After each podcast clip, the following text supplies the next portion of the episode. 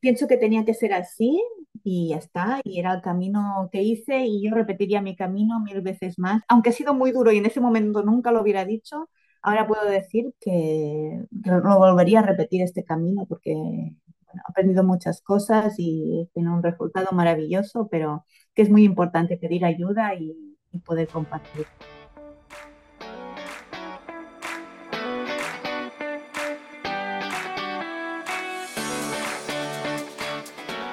Bienvenida al podcast F de Fertilidad. He creado este programa para que tú y yo podamos escuchar diferentes historias, contadas en primera persona, sobre la salud sexual y reproductiva de las mujeres y las diferentes formas de crear una familia. No se habla suficiente de este tema, de cómo se vive la infertilidad, las pérdidas gestacionales, las técnicas de reproducción asistida, la medicación, el duelo genético, la crianza monoparental, la fertilidad LGTB, la decisión de vivir sin hijos, los comentarios del entorno, los obstáculos económicos, el estrés o el impacto que todo esto tiene en la relación de pareja.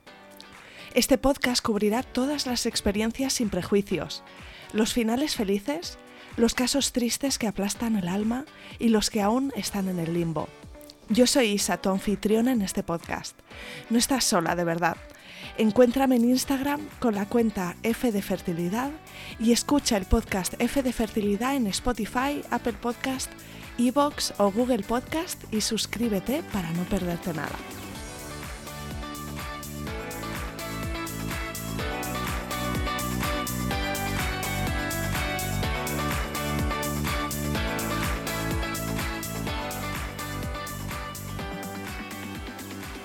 Bienvenida Olga y mil gracias por venir al podcast.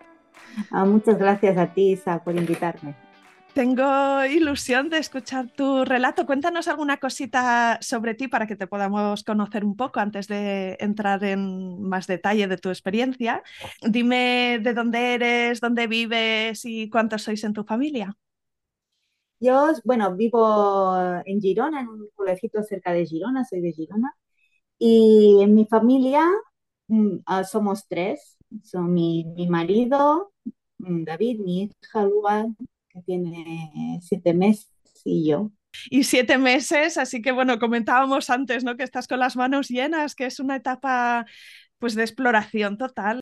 Sí, sí, es muy bonito. Sí, además como ha sido tan esperada, la estamos disfrutando a tope. Sí, qué bonito eso. Bueno, vamos a, remontarnos atrás en la historia porque cuando nos estuvimos mandando unos mensajes en Instagram me dijiste que tu niña había nacido hace unos meses y que querías compartir su relato de parto, pero también que había sido una niña muy buscada, que pasaste por un proceso de infertilidad y de reproducción asistida. Si te parece, empezamos por ahí. Cuéntame primero si tú siempre habías tenido claro que querías formar una familia y cómo llegasteis tu marido y tú a esa decisión de que era el momento. Bueno, yo tampoco había pensado nunca en concreto en tener hijos, era como algo que tenía que venir porque es como un proceso natural, pero en ningún momento tampoco me había planteado. De hecho, con mi marido, en ese entonces era mi, mi pareja, llevábamos muchísimos años juntos, porque ahora llevamos 21 años, o sea, desde que yo tenía 18 años, y no habíamos hablado nunca, nunca de ello.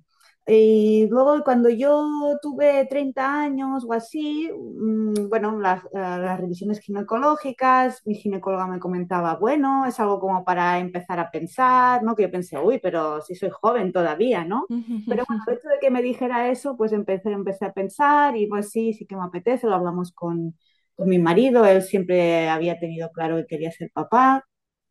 Y, bueno, nos vinieron las ganas a los dos y, así nos pusimos a ello con ilusión de que eh, antes o después saliese un resultado positivo en un test de, de embarazo.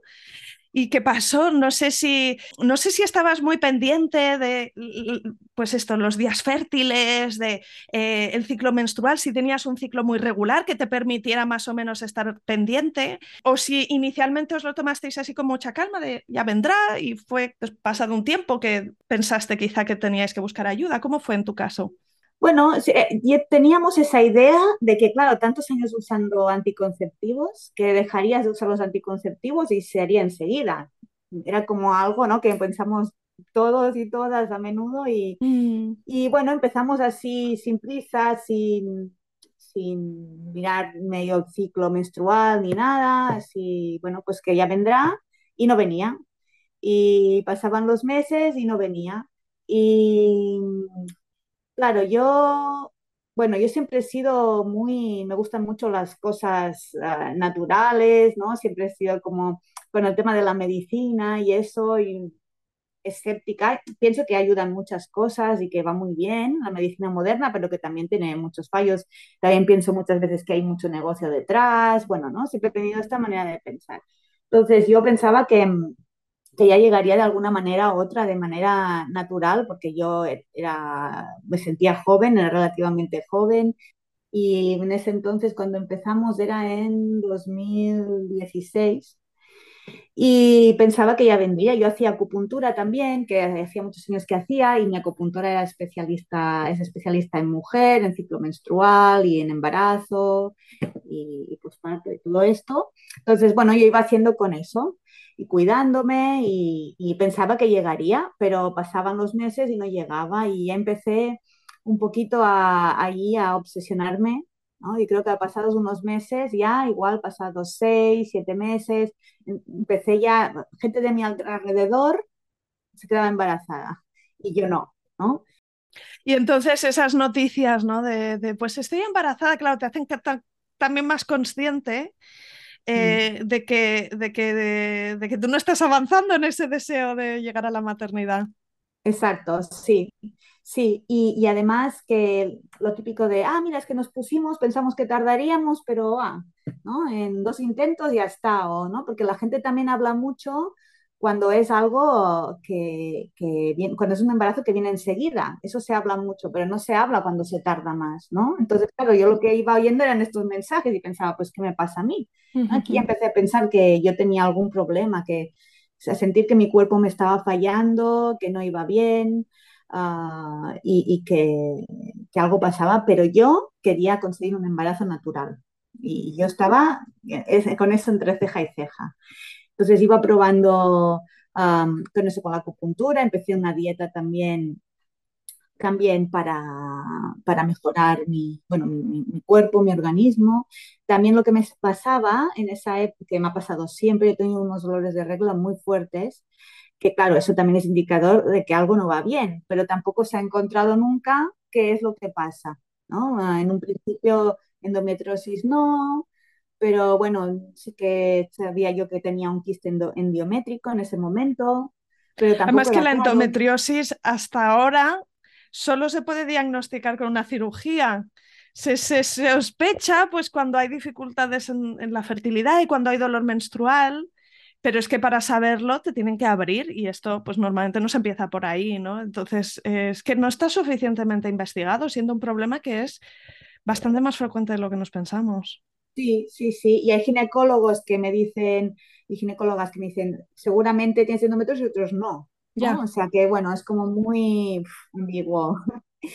Pero bueno, yo intentaba, ¿no? Eso con una dieta antiinflamatoria, mejorar mi, mi, cuerpo, ¿no? Luego también, bueno, a nivel, ¿no? Me, intentaba, ¿no? A, a, nivel con el yoga, a nivel mental y intentar gestionar toda esta situación pero no, no, venía, no venía el embarazo y, y, pasaron un año y medio más o menos.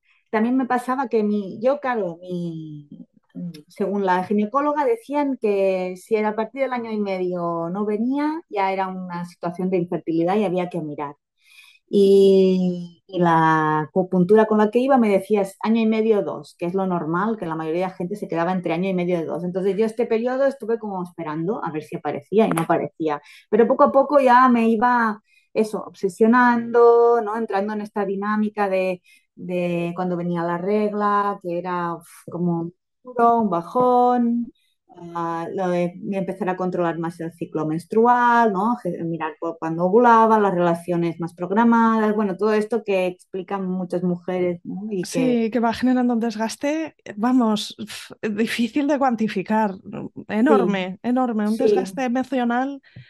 Sí, Sí, y es poco a poquito, iba, iba haciendo ahí mella, poco a poquito, ¿no? Y Mm. entonces estaba en esa situación y la ginecóloga, como, con- me tocó una revisión y como llevamos un año y medio, dijo, mira, ahora tocaría hacer pruebas, haceros unas pruebas a ver qué, qué está pasando. Y decimos, decimos, vale.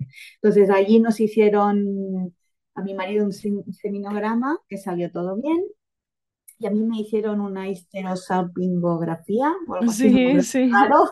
Que, que meten Sí, una camarita para ver eh, las paredes del útero y ver el, las trompas de falopio, a ver si eh, no hay ahí nada fibrosado y sí, sí, exacto. Me hicieron eso y analítica. Y salió todo bien.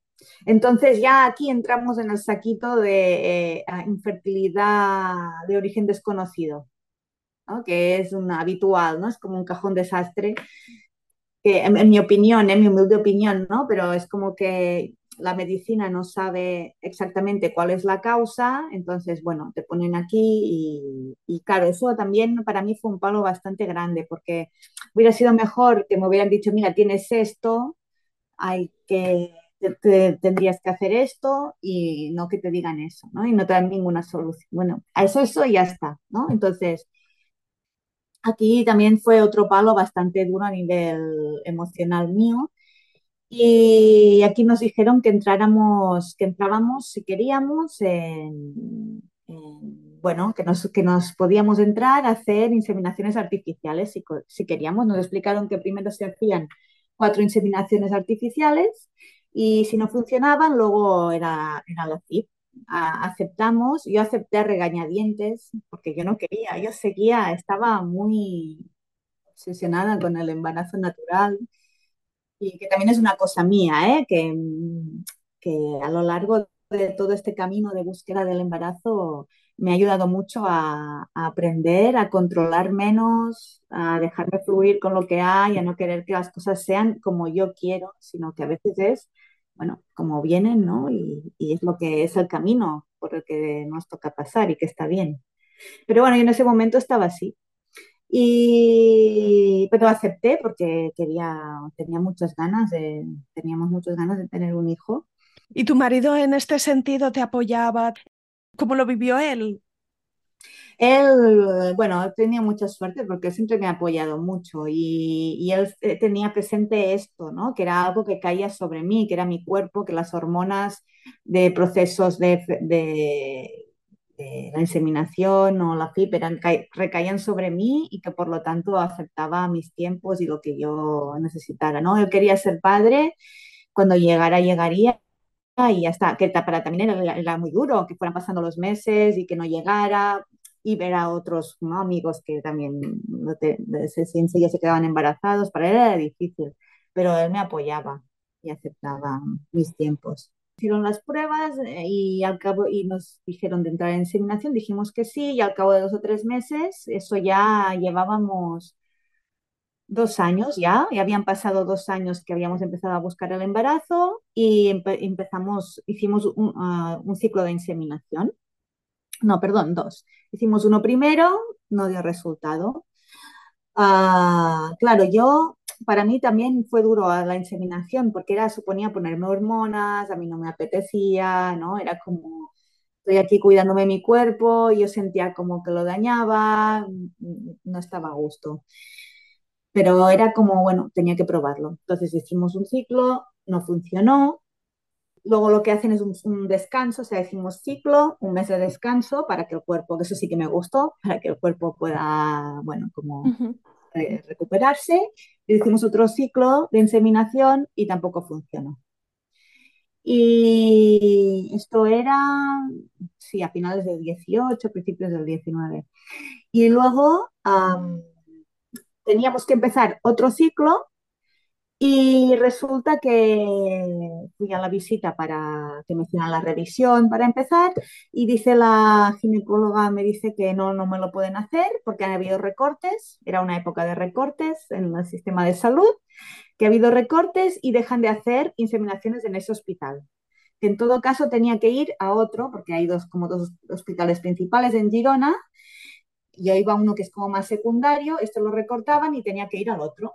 Y fue como un shock de, bueno, vale, ¿no? Entonces, claro, para ir al otro no era que me dieran visita al otro, sino que tenía que ellos me tenían que derivar, me tenían que coger y luego seguir allí. O sea, que no era cosa de meses, no era... Y bueno, me salí como en shock, en parte, en parte me quedé como, jolín, vaya, en parte pensé, bueno, mejor, porque como yo no quería, ¿no? Sí, era como... sí, sí, sí, esa sensación ambivalente de, oye, pues quizá esto mm, es para Sí, mejor. exacto, ¿no? Yo tenía la sensación como, bueno, si dejo pasar meses, igual me quedaré embarazada de manera natural, ¿no? Y, y resulta que a finales, bueno, yo creo que era el día, más que el día uno de marzo, ah, no me venía la, hacían unas semanas que no me venía la regla y una semana hacía un poquito más, me hizo un test de embarazo y dio positivo y me había quedado embarazada de manera natural, justo un mes después de que, de que me dijeran eso, ¿no? Entonces yo pensé, mira, ah, ostras, has visto, me, he relajado, ¿no? He dicho, hoy qué bien, y, y me he quedado embarazada, ¿no? Sería una alegría inmensa en ese momento. Sí, sí, nos pusimos súper, súper contentos los dos. Yo tengo recuerdo de, de, me acuerdo perfectamente de ese día, de esas semanas en que, mm, estuve embarazada y, y lo, lo feliz que estaba. Estaba súper contenta. Pero resulta que, bueno, cuando estaba de nueve semanas más o menos, ah, fui a hacer una visita a centro de salud para, bueno, al hospital, porque ya me hacían el seguimiento en el hospital, para empezar a abrir la cartilla de maternidad y esas cosas. Y resulta, bueno, en ese hospital trabajaba mi madre que es auxiliar de, de enfermería. Mi madre trabajaba además en, en sala de partos con el equipo de obstetricia y eso.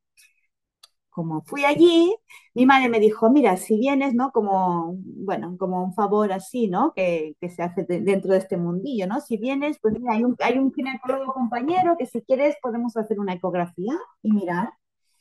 Y nos estuvimos pensando, mi marido y yo dijimos, venga, va, vamos, ¿no? Allí ilusionados, vamos a mirar.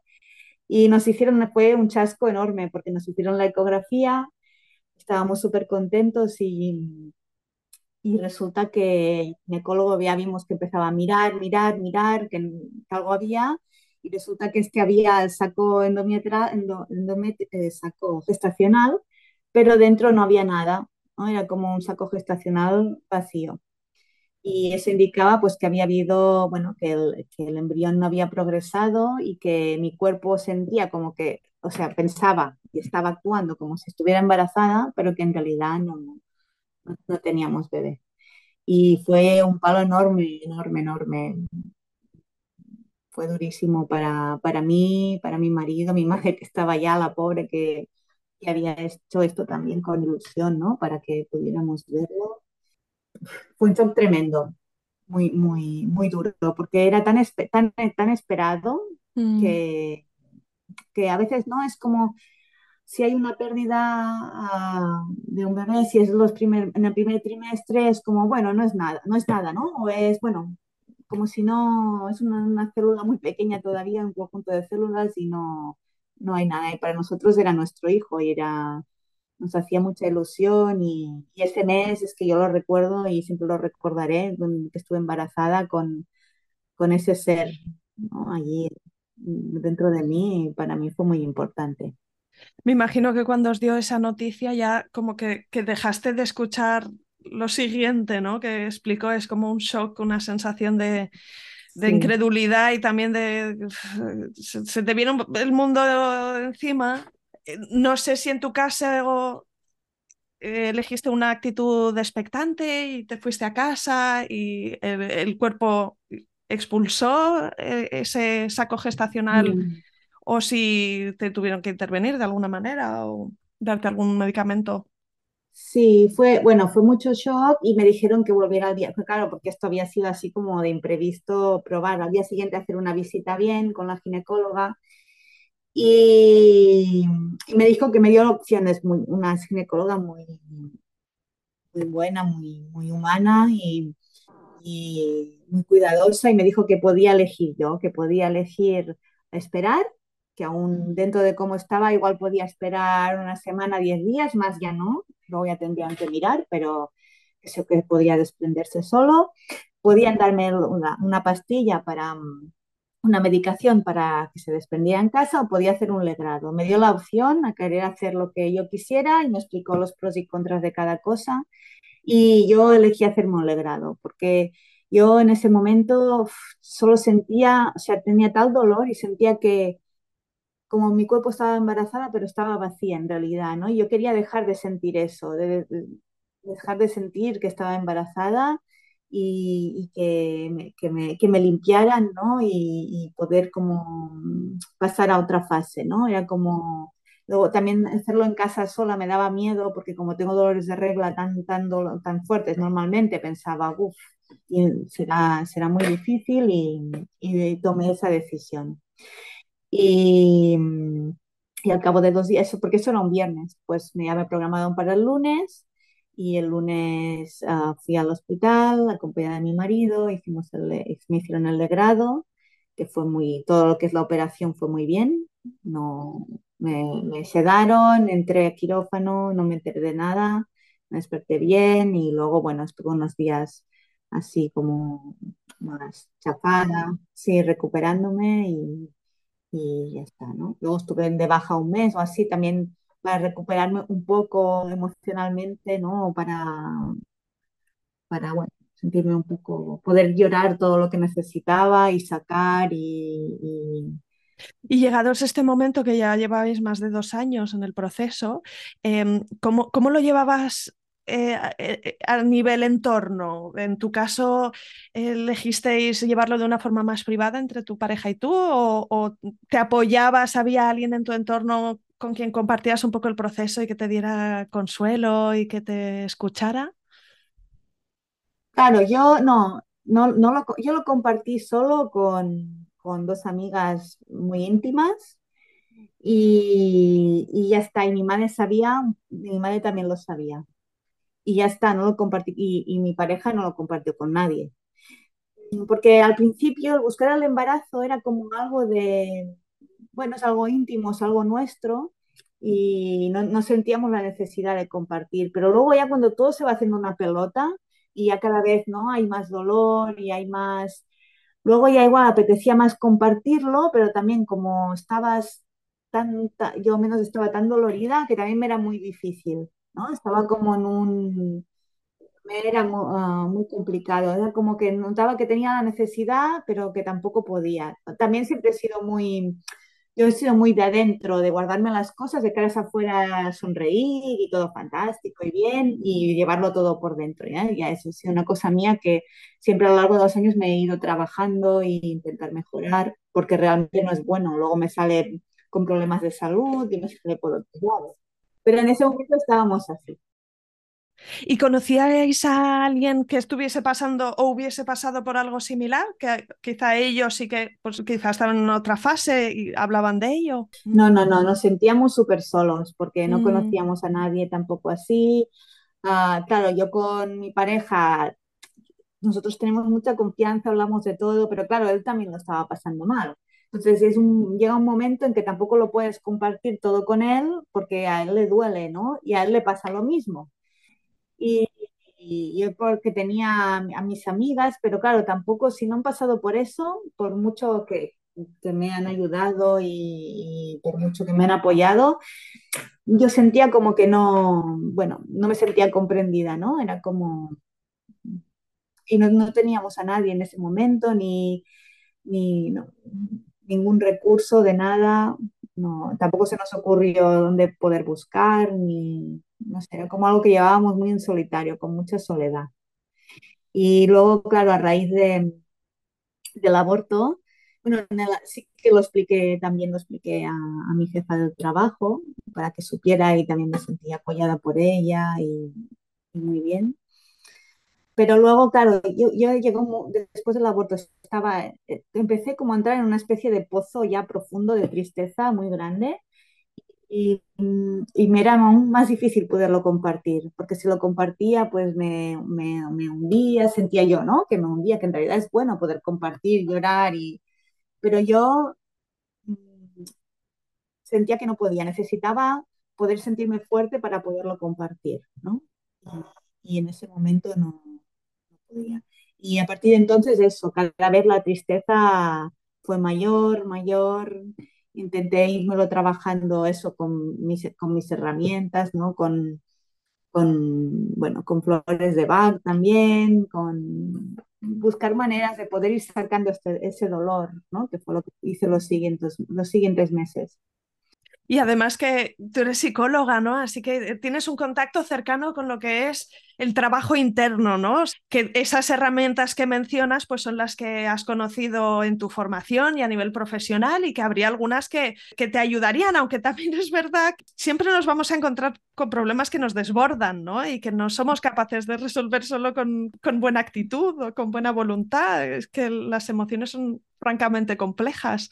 Claro, Cuéntame qué te funcionó y, y, qué pasó después también. Después de esta pérdida, eh, decidisteis daros un tiempo, intentar desconectar, eh, os pusisteis de nuevo a ello, pero quizá con un ángulo diferente. Bueno, las herramientas yo lo estaba pensando, en casa del herrero cuchara de palo. O sea que en cierto modo, ¿no? Eso pasa mucho también, ¿no? Yo tenía herramientas, pero uh, sentía en esa época eh, sentía que como que nadie me entendía y que nadie me podría ayudar también. ¿no? Yo había hecho, yo como psicóloga también he recibido, he hecho épocas de terapia en otros momentos que me han ayudado, luego también, uh, también soy profesora de yoga y también aquí tengo, tengo otras herramientas y, y podía ir haciendo así pero no me acababan de, me ayudaban a sostenerme, pero no me acababan de ayudar. Nosotros lo que decidimos hacer después de eso es seguir buscando Yo, yo, necesitaba, yo, yo, me centré mucho esa época en, en, soltar el dolor, en dejarme sentir y, y, ir pasando, y, pero a la vez seguía buscando, seguíamos buscando.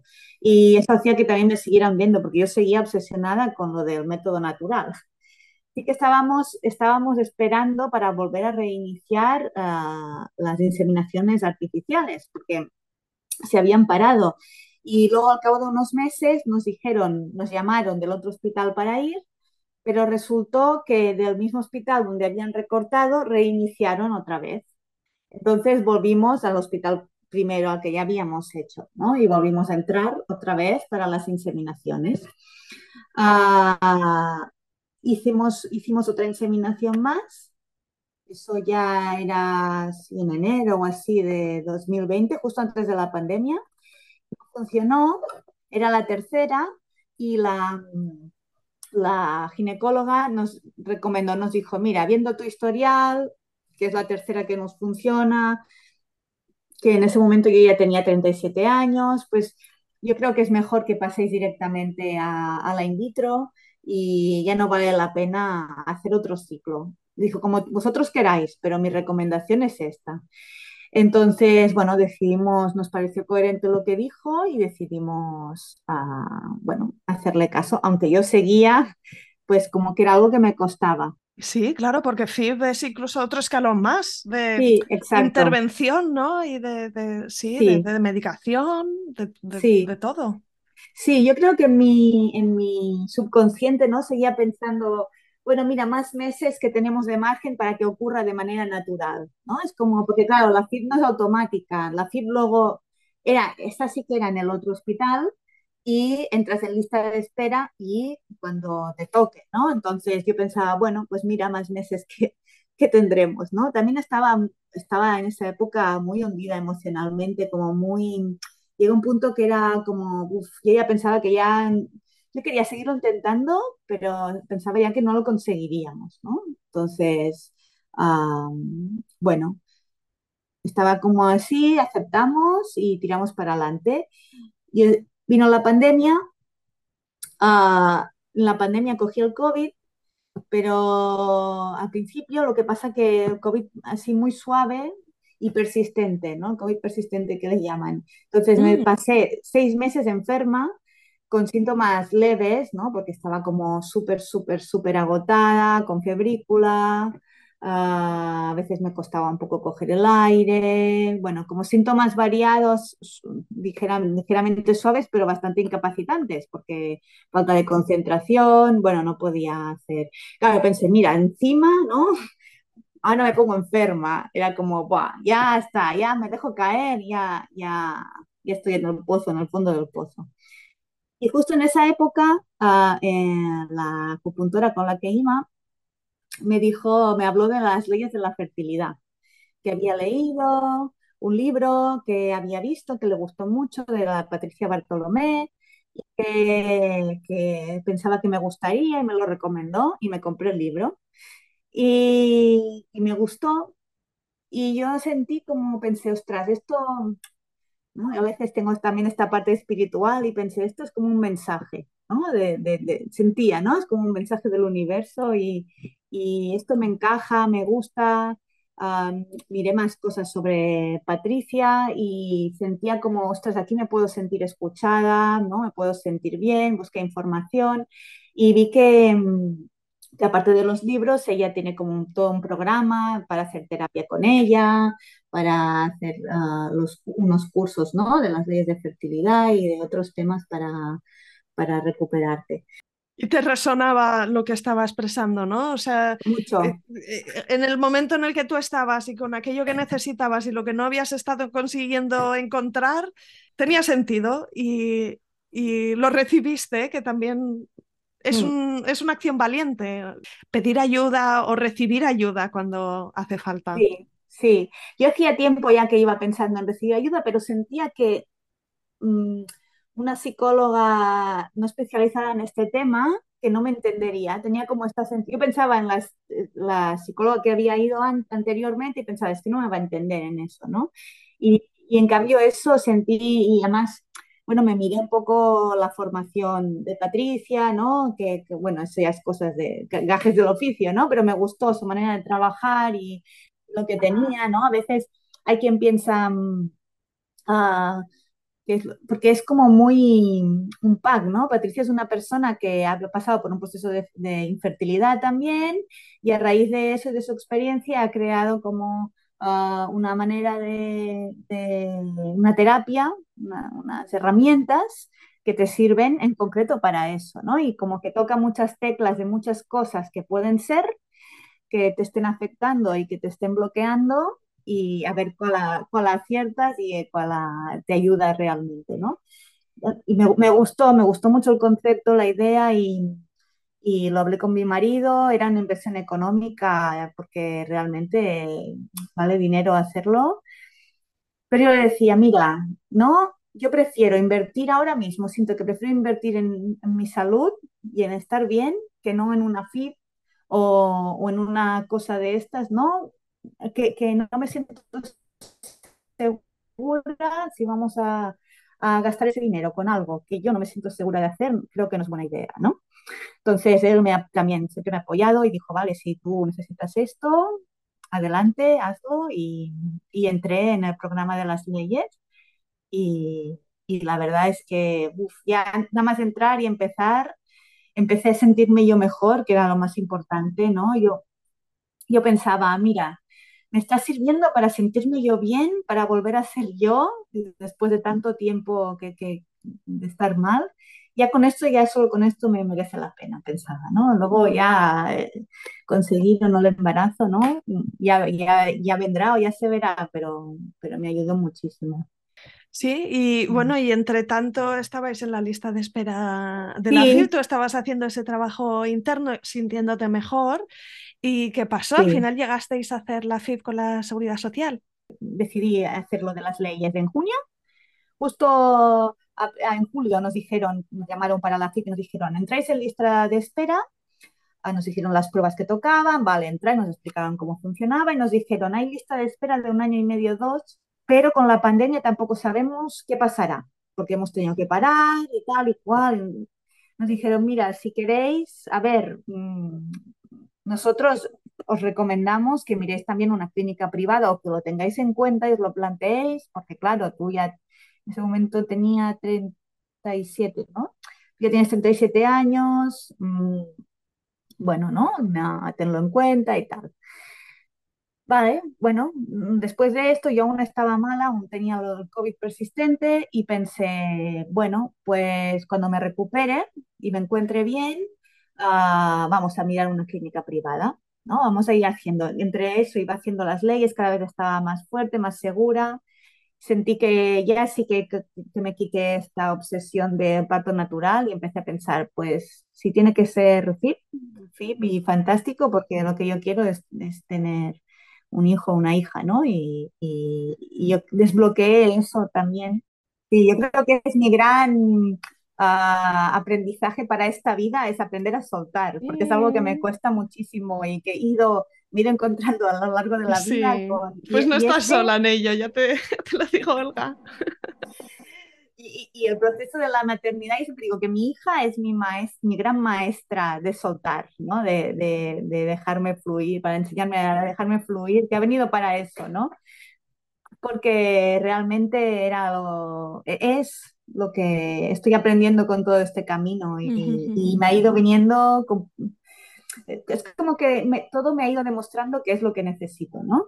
Porque en este momento en que decidí esto, de soltar, ¿no? Yo creo que también me ayudó mucho las leyes de la fertilidad para encontrarme mejor, para, bueno, también para mejorar del COVID también hice muchas cosas a nivel natural, empecé a encontrarme mejor y dijimos, vale, pues eh, hacíamos vacaciones en octubre y dijimos, bueno, pues cuando volvamos de vacaciones en noviembre vamos a mirar clínicas.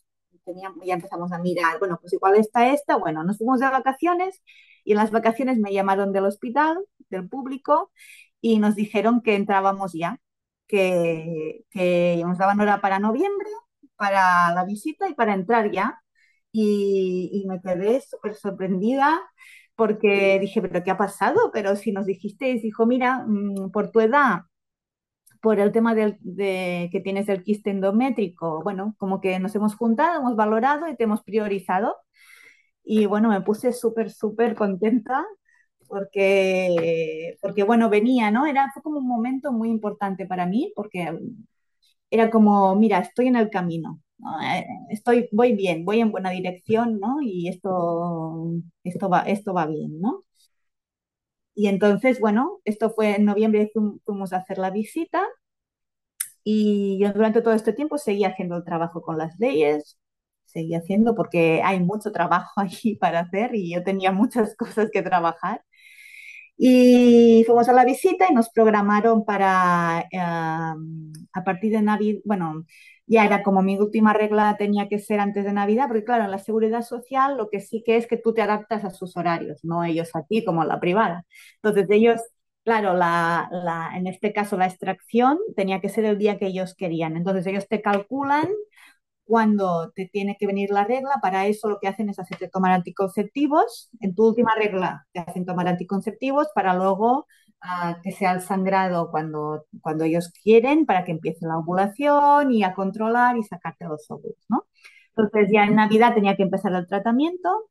También tenía que empecé a, también, que estuve durante todo el tratamiento de fertilidad y el embarazo pinchándome heparina, porque yo tengo también un problema de coagulación hereditario que en principio no tiene por qué influir, pero ellos por si acaso hacen eso, ¿no?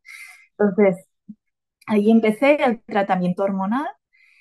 Para hacer la extracción, el 25 de enero me hacían la extracción de óvulos. Hubo épocas que te pinchabas dos cosas cada día, ¿no? La heparina y, por un y lado. tres. Y tres. Y, y tres. Vamos, sí. experta en agujas te has convertido, es que se dice sí. pronto.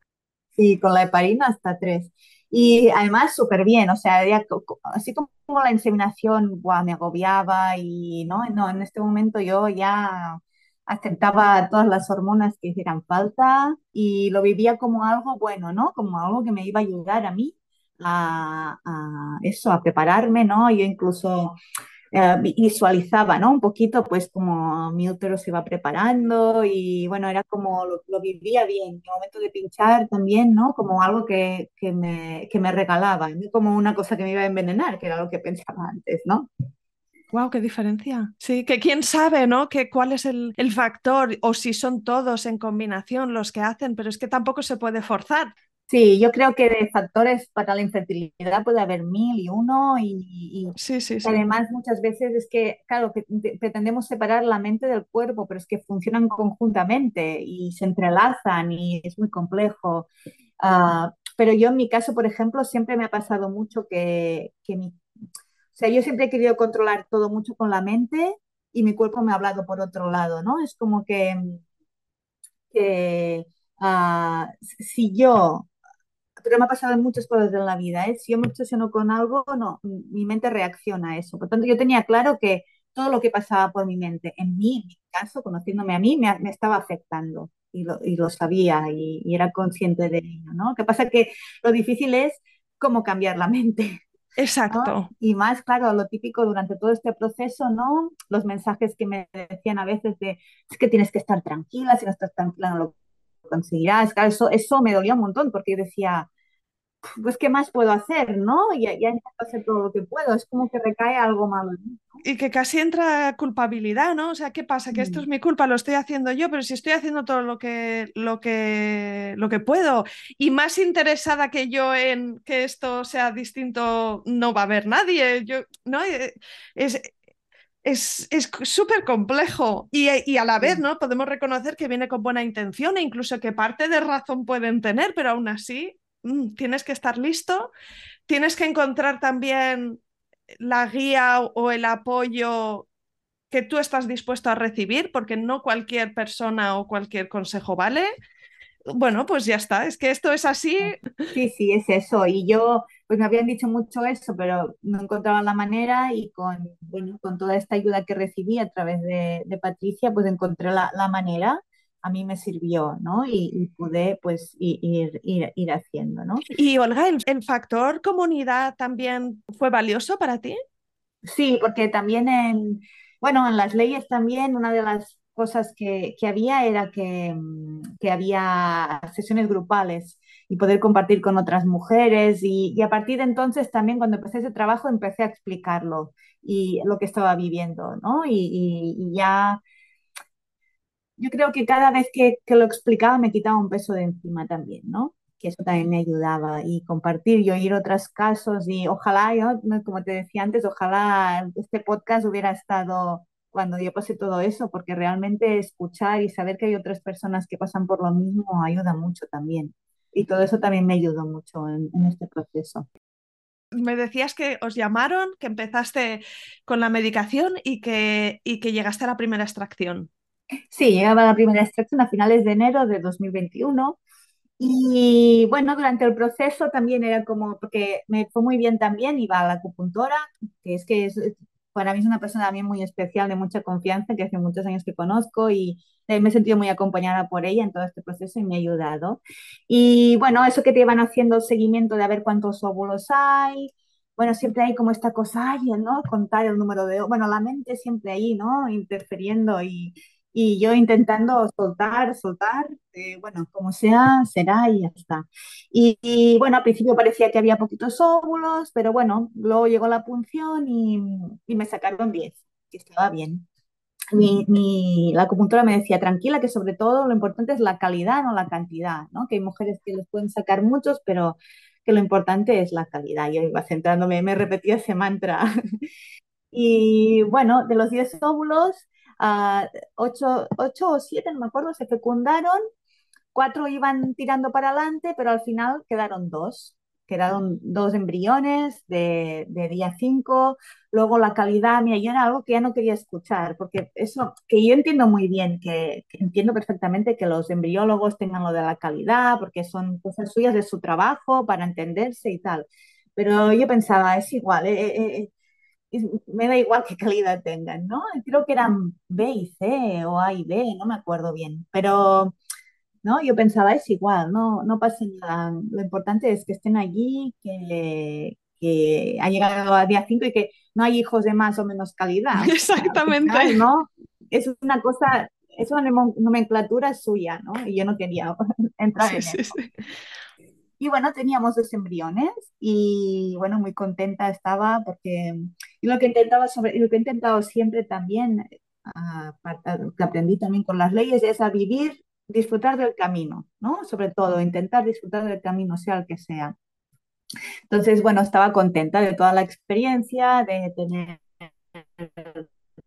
los embriones.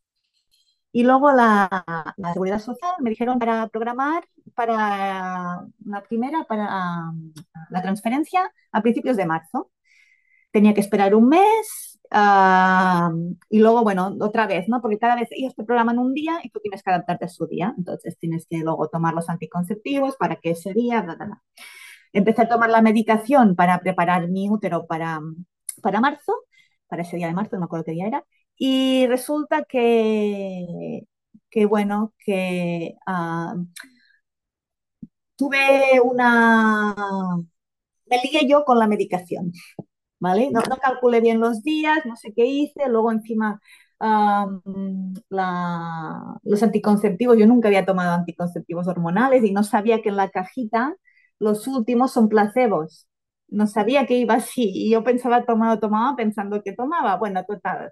Luego no me venía la regla, me los dejé de tomar, era la primera vez que, que, bueno, era la segunda vez que tomaba anticonceptivos y no me venía la regla y yo les iba diciendo porque me decían, cuando te venga la regla tienes que empezar a hacer esta parte del tratamiento y no me venía. Y, y manché como muy poquito, pero para mí eso no era la regla. Total, que hubo un lío y me dijeron, mira, como ha quedado así un poco liado todo y no, no, no, no lo tenemos muy claro nosotros de cómo ha ido y en qué momento estás, dejémoslo para otro día. Y ahí yo, ay, vaya, bueno. En el momento que me lo dijeron fue ahí bajón de jolín, pero bueno, luego pensé, bueno, pues tiene que ser así y, y ya está, ¿no?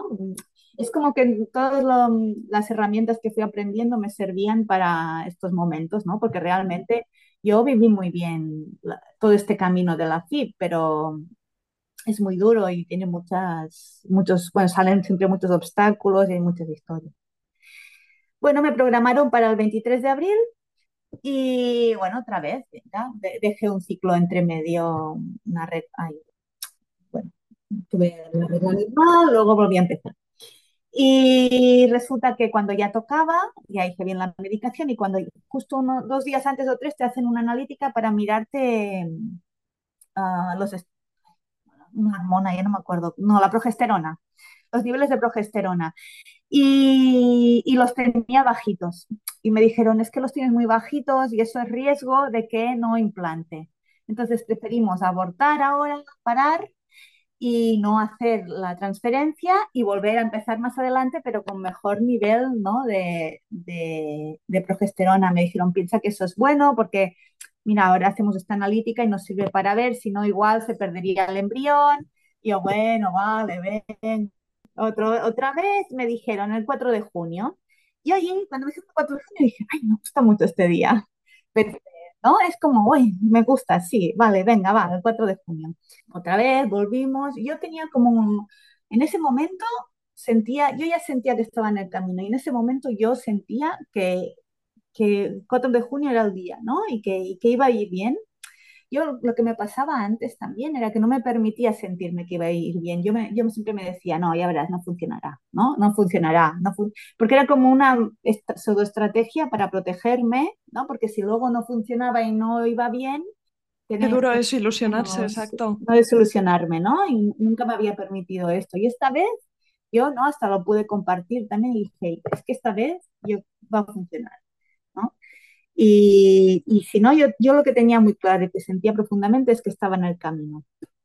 Entonces, bueno, llegó el 4 de junio, decimos todo, la progesterona lo que hice fue en el siguiente ciclo me dijeron, bueno, podemos darte dosis más altas o hay esta otra que es pinchada, inyectada, que si quieres puedes hacer esta, que no te entra por la seguridad social, tienes que pagar más, pero, pero claro, nos aseguramos, porque ahí irás de progesterona a tope y nos aseguramos más.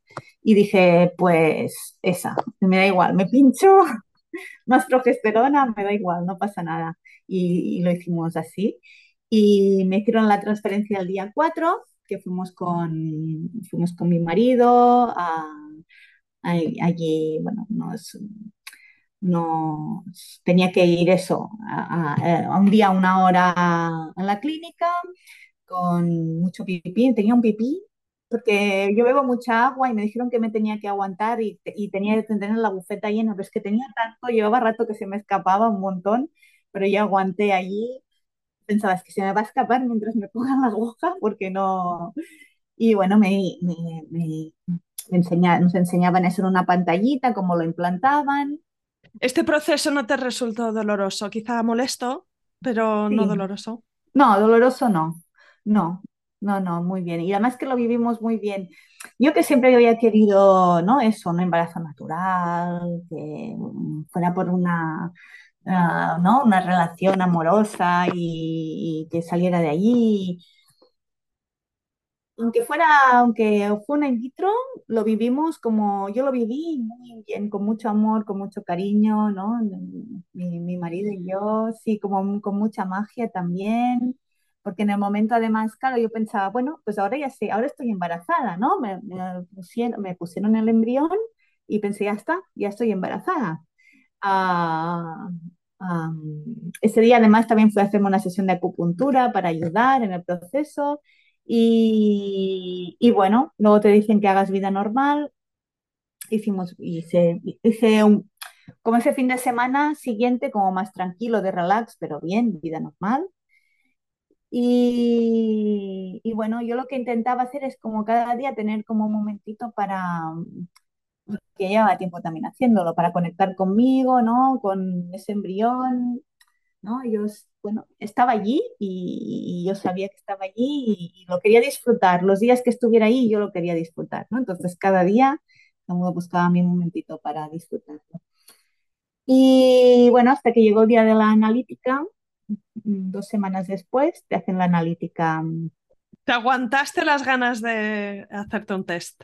Sí, me aguanté, sí. Yo, yo, yo quería confiar y era como, no, el camino que sea el que tenga que ser y me espero y, y ya está. Y sí, no, no, no tuve necesidad de hacerlo. Es como que al final, por mucho, no, es, estaba en eso del control. Por mucho que quiera controlar, todo será como tenga que ser. Entonces yo disfruto del camino y, y ya está.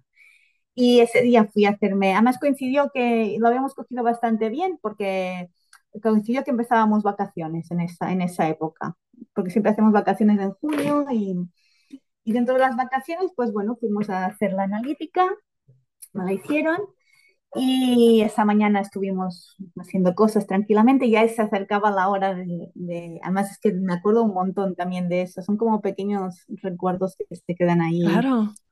Y llegaban, nos tenían que llamar antes de las 3 y eran las 3 y aún no nos habían llamado. Pensamos, bueno, pues yo qué sé, tendrán trabajo, llamarán ahora, o qué hay que hacer. Yo no quiero mirarlo, no sé si se puede mirar por internet, porque hay aquí en Cataluña hay lo de la, lo de la Meva Salud.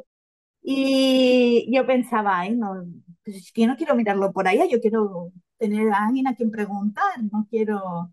Y eran las, creo que eran las 3 y 10 o algo así, ¿no? Y, y me llamaron y la ginecóloga me dijo que estaba embarazada, que, que había salido la beta muy alta además, me dijo, muy alta.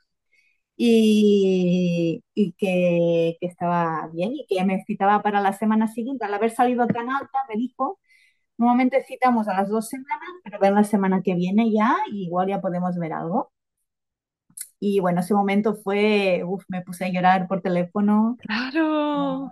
Fue maravilloso. Y, y luego, bueno, con mi marido también estuvimos ahí llorando y esa tarde, bueno, es que recuerdo como todo ese día como muy especial y los días siguientes muy bonito pues. Sí, con, con, las emociones a flor de piel, seguro. Y bueno, supongo que esa primera eco también sería un momento importante, ¿no? Cuando, cuando visteis sí. que el embarazo tenía un embrioncito ahí, un garbanzo dentro del sí, saco. allí era como un momento, a mí, para mí fue un momento así, porque era como, claro, la otra vez como hicimos la eco y estaba vacío, Uh -huh. estaba el saco gestacional vacío, para mí era como uf, claro, una... un paso importante, ¿no? Yo ya, yo siempre a la que intervenía en la mente intentaba como cortar y tal, pero bueno, eso estaba allí. Claro. Y, y, y la visita, al hacerla la primera semana, resulta que no se veía casi nada porque era demasiado pronto, nos citó demasiado pronto esa ginecóloga, era poco, aunque tuviera la beta tan alta, era poquito, y sí que se veía como que empezaba, pero no se veía y ahí me quedé, ostras, yo pensaba que hoy ya podría confirmar y escuchar el latido y, y no, aún, aún, no he podido. Y tuvimos que esperar otra semana para poder, que esa semana sí que fue como un poco más así de nervios y suerte que estábamos de vacaciones y mira, nos podíamos entretener, nos fuimos por ahí al monte y, pero pero esa semana fue, y luego ya sí, a los 15 días ya hicimos la eco y ya pudimos ver el, el embrioncito y escucharle el corazón y ahí ya, ya ahí me relajé y sí, es muy, fue muy mágico wow. ese momento. Sí, sí, sí, sí. Después de tanto tiempo, cinco, además, cinco años justos hacían que habíamos empezado todo el camino, o sea que... Mm. Enhorabuena, eh, Olga. Para las mujeres que nos están escuchando y que pueden estar ellas ahora mismo transitando este camino, ¿qué, les, ¿qué, te gustaría decirles? No sé si tienes algún consejo o algo que a ti te hubiese gustado escuchar. Bueno, yo creo que sobre todo es muy importante. Bueno, me hubiera gustado escuchar o que me insistieran, o bueno, también yo soy muy tozuda, aunque me digan muchas más cosas, luego no. Pero creo que es muy importante uh, poder compartir uh, con otras personas que también están pasando algo uh, parecido, que te puedan entender, ¿no? todo esto que estás, que estás pasando. Creo que eso es súper importante porque a veces también lo puedes compartir con amigas, que también está súper bien, pero um, bueno, si no han pasado lo mismo, a veces no, no, no puedes recibir el mismo ¿no? Yo, yo tenía la sensación de, como estoy, suf estoy sufriendo por algo que no es grave, ¿no? Es como, no, sí que es una situación muy dura, ¿no? Y muy, creo que es muy importante eso, poderlo compartir con otras personas y, buscar ayuda también, pienso, la, que tú, en la que tú te sientas cómoda, ¿no? La que cada una, cada una tiene, puede tener sus preferencias y pero poder buscar ayuda de algún profesional, de alguien externo que te acompañe, que una misma no, no, es una situación muy dura y, y, una misma no puede, no puede ayudarse, necesita. Yo tardé mucho en, en pedir ayuda. Pienso que tenía que ser así y ya está, y era el camino que hice y yo repetiría mi camino mil veces más por, por poder tener a mi hija aquí y estoy muy con... aunque ha sido muy duro y en ese momento nunca lo hubiera dicho, ahora puedo decir que, que, no volvería a repetir este camino porque bueno, he aprendido muchas cosas y tiene un resultado maravilloso, pero que es muy importante pedir ayuda y, y poder compartir. Sí, nos has contado muchas de las cosas que has aprendido por el camino, ¿no? Entre ellas soltar y, y, y vivir en el momento, eh, el, el, el, pedir y recibir ayuda, el, el, dejar de querer que las cosas ocurrieran de una única manera y, abrir paso a otras opciones. Pero seguro que te ha admirado mm, tu manera de gestionar tus circunstancias, ¿no? En algunos momentos que, que, que, que esto también te ha permitido reconocer la fuerza, porque también es que nuestra fuerza la conocemos cuando nos encontramos con, con desafíos de tamaño grande. Con toda esta experiencia que he pasado, con la experiencia en sí, con lo que he aprendido también con todo toda la parte terapéutica, que todo el trabajo terapéutico que he hecho, yo he crecido un montón como persona y yo soy otra, yo no soy la misma que hace dos años o que hace tres, o que, pero para mí ha sido como una experiencia muy dura, pero una experiencia de crecimiento personal muy grande. Y, y, y, soy, soy otra, no soy la misma que antes. Y es fantástico. Aunque cuando se pasa es durísimo, no deseo eso para nadie. Y, y tú cuando estás en eso y oyes algo así, dices, uff, pero ¿qué dice? No, no, pero... Y es así. Ahora cuando hablo con mi hija es mi gran regalo y la miro y uf, es lo mejor del mundo. Pero ya cuando estaba ya haciendo todo el trabajo mm, personal, ya me, me, sentía mejor, ya podía tener esta perspectiva también y ya pensaba, bueno, mira, todo este camino me ha servido para todo esto, estoy aprendiendo, me siento mejor, más fuerte, más yo. Es muy importante eso.